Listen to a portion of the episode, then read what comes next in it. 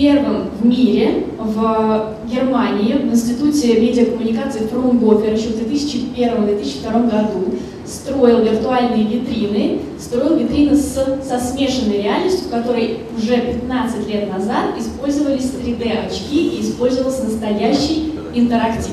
То есть наше, ну не то что наше мнение, но а, мы точно знаем, что музеи уже тогда существовали 15 лет назад, в них существовали инсталляции с виртуальной дополненной реальностью.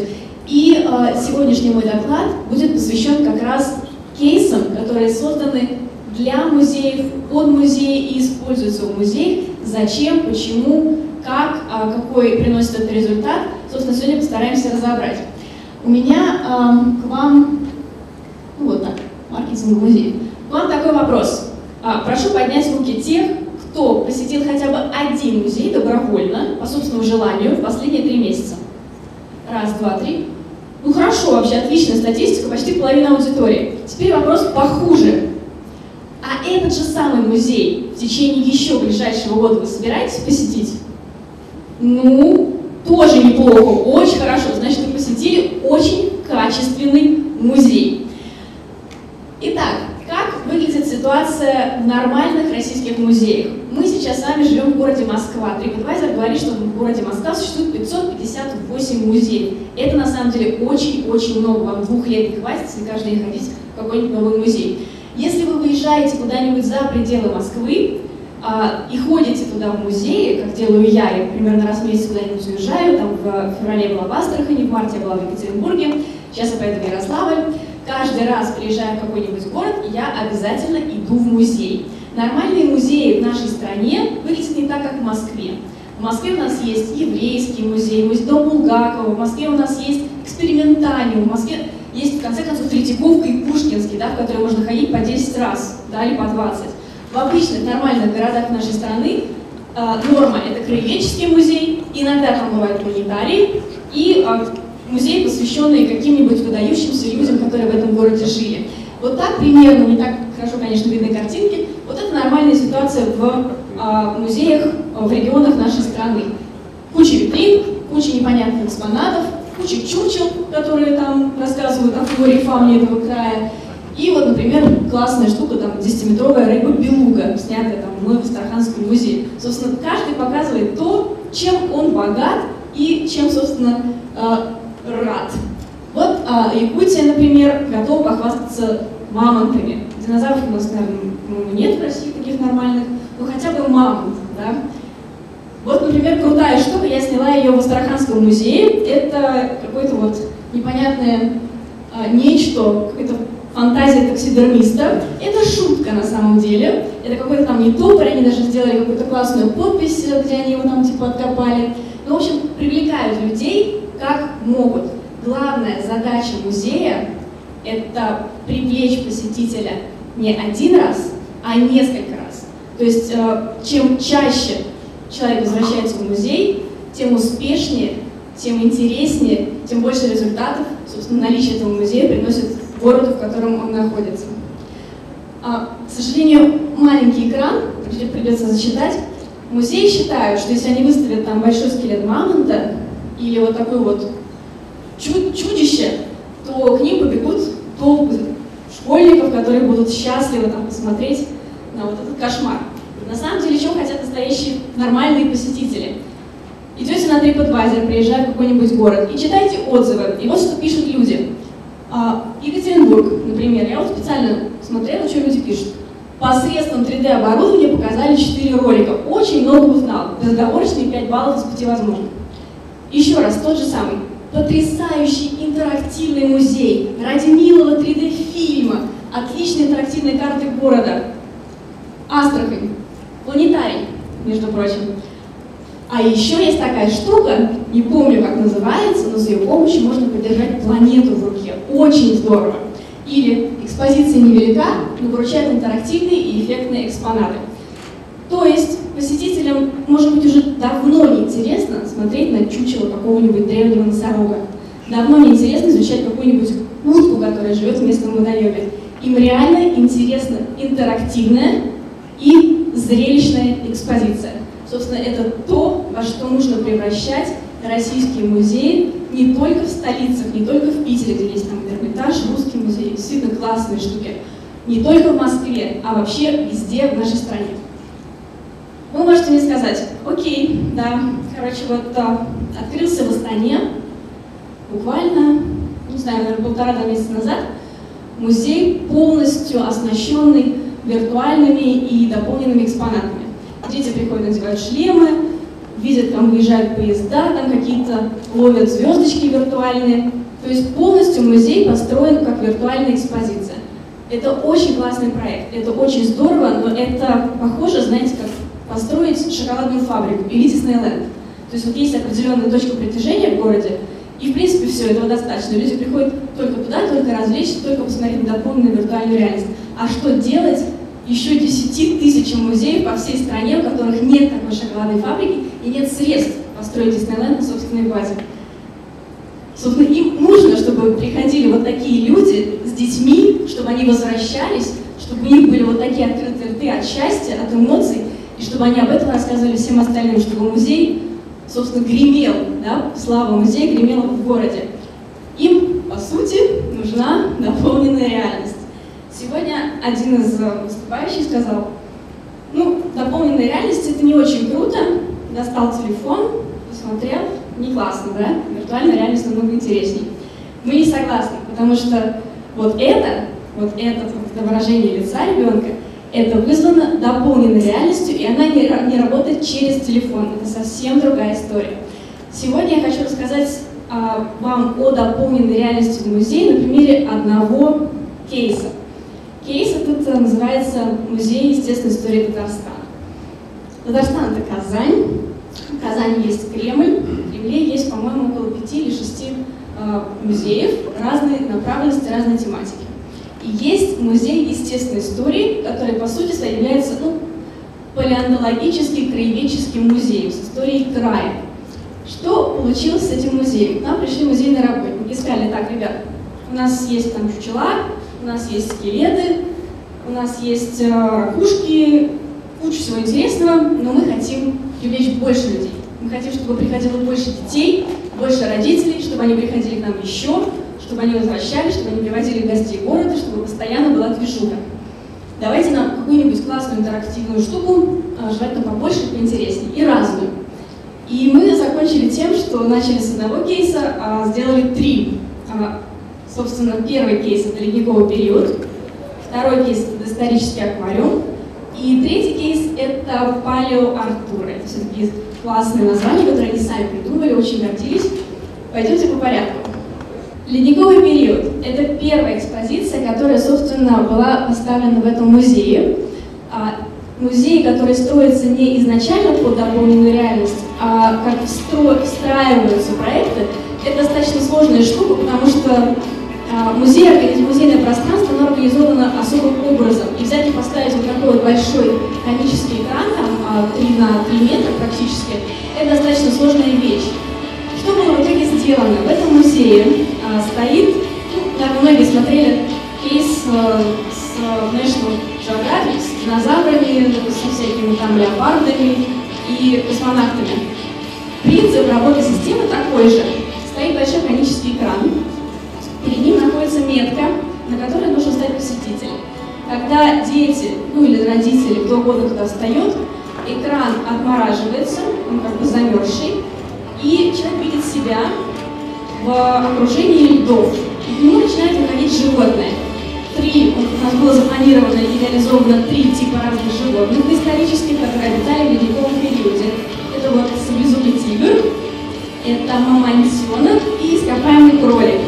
А, очень интересно было работать со всеми этими ребятами по проекту, потому что палеонтологи, они немножко сумасшедшие люди, а с музейщиками вообще тяжело работать в таких вот исторических реконструкциях, по сути, потому что э, мы, наверное, несколько месяцев только согласовывали, как должны выглядеть эти животные, как они должны были двигаться.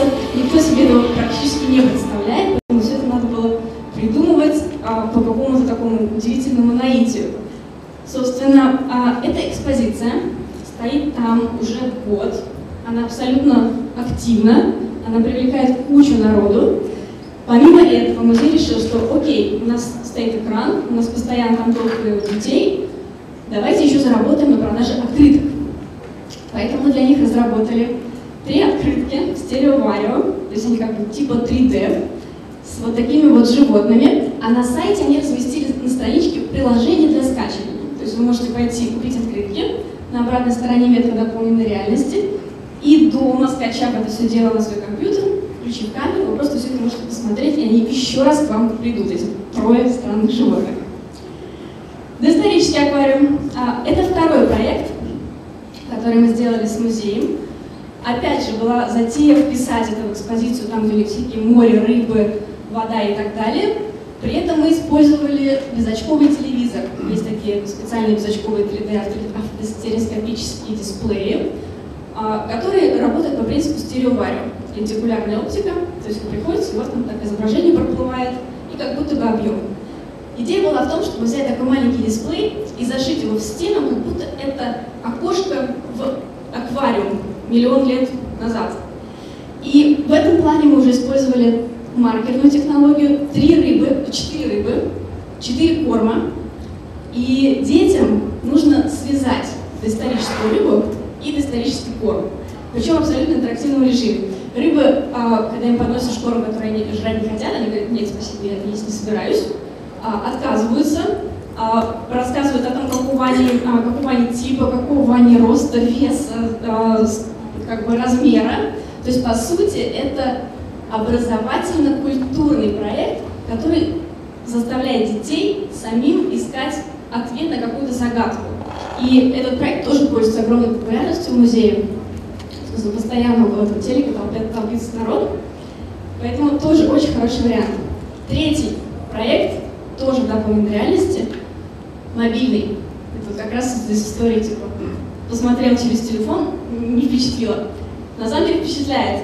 А, это динозавр под сложным названием иностранцевия, который тоже восстанавливался по каким-то жутким там картинкам, э, костям, черепам и так далее. Вроде бы его восстановили как, бы, как будто бы так и должно быть. Он вырывается из афиши. Эта афиша э, наклеена в музее, и, по-моему, еще несколько афиш наклеены по городу. И когда ты наводишь э, устройство на эту штуку, э, у тебя разрывается фиша, из него выскакивает это вот страшное зверье, оно рычит, оно там качает башкой, и типа ты пугаешься. То есть, по сути, это задумка для того, чтобы привлечь посетителя в музей. Это полноценное мобильное приложение, которое рассказывает о музее, о том, что это за музей, как он работает, сколько стоит билет, когда прийти, и вот за, заодно включить дополненную реальность. Вот. И вторая фиша — это ледниковый период, тот же самый, те же самые трое животных, только с ними можно еще сфотографироваться на мобильных устройствах. Вот, так что вот такие три а, проекта, которые объединились в одну линию, по большому счету, мобильная, маркерная, безмаркерная, на большом экране, на маленьком экране, на смартфоне. И когда мы готовились к этому докладу, нам сказали, ребят, кейсы — это классно, давайте статистику. Мы сказали, хорошо, позвонили в музей, сказали, ребят, давайте организуем анкету. Я сказали, прекрасно, мы тоже хотим знать, нравится ли людям наша дополненная реальность. Мы помогли им составить опрос, там, по-моему, было 10 вопросов, они сократили до 5. И за два месяца, за февраль и март, они эти анкеты раздали почти 300 человекам, которых совершенно честно заполнили а, вот эта вот девочка сидит, она обрабатывает анкеты, это было буквально там несколько дней назад, они нам прислали результаты. Итак, что говорят посетители музея? Немножко мелко написано. Вопрос. Какая из трех инсталляций запомнилась вам больше всего? Ну, естественно, было предположить, что инсталляция на большом экране намного более эффектная, намного более запоминающаяся, поэтому почти 200 сколько там, 200 с небольшим человек, сказали, блин, круто, мы запомнили ледниковый период, это вообще классная тема. По, по историческому аквариуму результаты чуть пониже, а, около там 120-130 человек отметили отдельно исторический аквариум, то есть это значит, что они подошли, поиграли, покормили рыбок, и около 50 примерно человек отметили Палео Артур как мобильное приложение. Ну, как-то вот оно не очень пошло, может быть, они в том месте это разместили и не так его рекламируют. Хотя начали продавать магнитики с инстанцией недавно, то есть, может быть, еще и пойдет. Ну и там около, по-моему, 10 человек сказали, вообще ничего не видел. Музей как бы прошел, а инсталляции не заметил. Второй вопрос. Нам было интересно. Мы спросили, ребят, а вот когда вы пришли в музей, вы вообще знали, что есть такая штука, как дополненная реальность? То есть насколько люди образованы в нашей стране и насколько они образованы в регионы. То есть в Москве, как многие уже наверняка знают, а вот в Казани не факт. Получилось, что около, э, больше половины, незначительно, но все равно больше половины, там около 170 человек сказали, да, я вот пришел, и я знал, что есть такая штука, и меня как бы это не сильно удивило, я просто мне понравилось, да, то есть я уже был в курсе. И э, около, по-моему, 80 человек сказали, не, я не знал, но все понял, и, э, по-моему, совсем небольшое количество, там, то ли 7, то ли 8 человек сказали, я до сих пор ничего так и не понял, ничего не видел, ничего не знаю. Третий вопрос был, это интересно был уже сотрудникам музея, потому что как бы ты не просто привлекаешь людей, ты еще и зарабатываешь на билетах и на сувенирах. И они спросили, а купили ли вы сувенирчик с дополненной реальностью, чтобы посмотреть, например, дома у себя или там еще подарить кому-нибудь. Здесь э, результаты нас немножко разочаровали. А, меньше половины сказали, что купили, чуть больше половины сказали, что нет, спасибо, не хочу. Вот там причины были разные, неинтересно, дорого, не знаю, что с ними делать. Ну, в общем, как-то вот сувениры с дополненной реальностью может быть еще и не такой прям классный элемент маркетинга. И самый главный вопрос был следующий. Он был важен как нам, так и музейщикам. Они спросили, ребят, вот э, вы посмотрели дополненную реальность, а вы придете в наш музей еще раз, чтобы посмотреть на интерактивные инсталляции? Я думаю, что, конечно, многие отвечали не потому, что вот они действительно придут, а потому что вот под впечатлением, под эмоциями, но все равно результаты просто ошеломляющие. 95% сказали «да». И многие добавляли «да, и приведу друзей», «да, и возьму своих детей», «да, еще и гостей города приведу». То есть как бы реально эффект, эффективность этих инсталляций, она, собственно, в этом опросе, наверное, как бы квинтэссенцию собой являет того, что мы все-таки сделали совместно с Казанским музеем. Вот. Еще у меня есть примеры проектов, но мне кажется, я уже взяла слишком много, забрала слишком много времени, тоже часть музейных проектов. А, мы начали, на самом деле, довольно давно. Вот это проект 2010 года. Это проект, который мы сделали первый дополненной реальности. Он стоит до сих пор в музее на Воробьевых горах, в экоцентре, так что если пойдете, и он тоже стоит на зачковом 3D, на таком большом дисплее, достаточно симпатичном. Вот этот проект у нас стоит в библиотеке э, имени Гайдара, которая на Киевской находится. Есть э, много разных проектов, которые мы делаем для музеев, для библиотек, для разных культурных учреждений. То есть, в принципе, отрасль готова. В России музеи, библиотеки, культурные учреждения, школы, о чем мы уже говорили сегодня вскользь, они все готовы, они все хотят привлекать к себе людей при помощи вот таких вот интересных технологий. Они не поэтому здесь, Голыме стоит а, у нас инсталляция в Сибири в Дахуле. То есть, в принципе, по всей стране дополненная реальность потихонечку, потихонечку завоевывает позиции. А музеи не боятся их использовать, музеи хотят это пробовать, даже если у них совсем небольшие ресурсы, они все равно могут себе позволить поставить что-то маленькое, что-то несложное, не очень дорогое, ой, смотрите, наша рыба.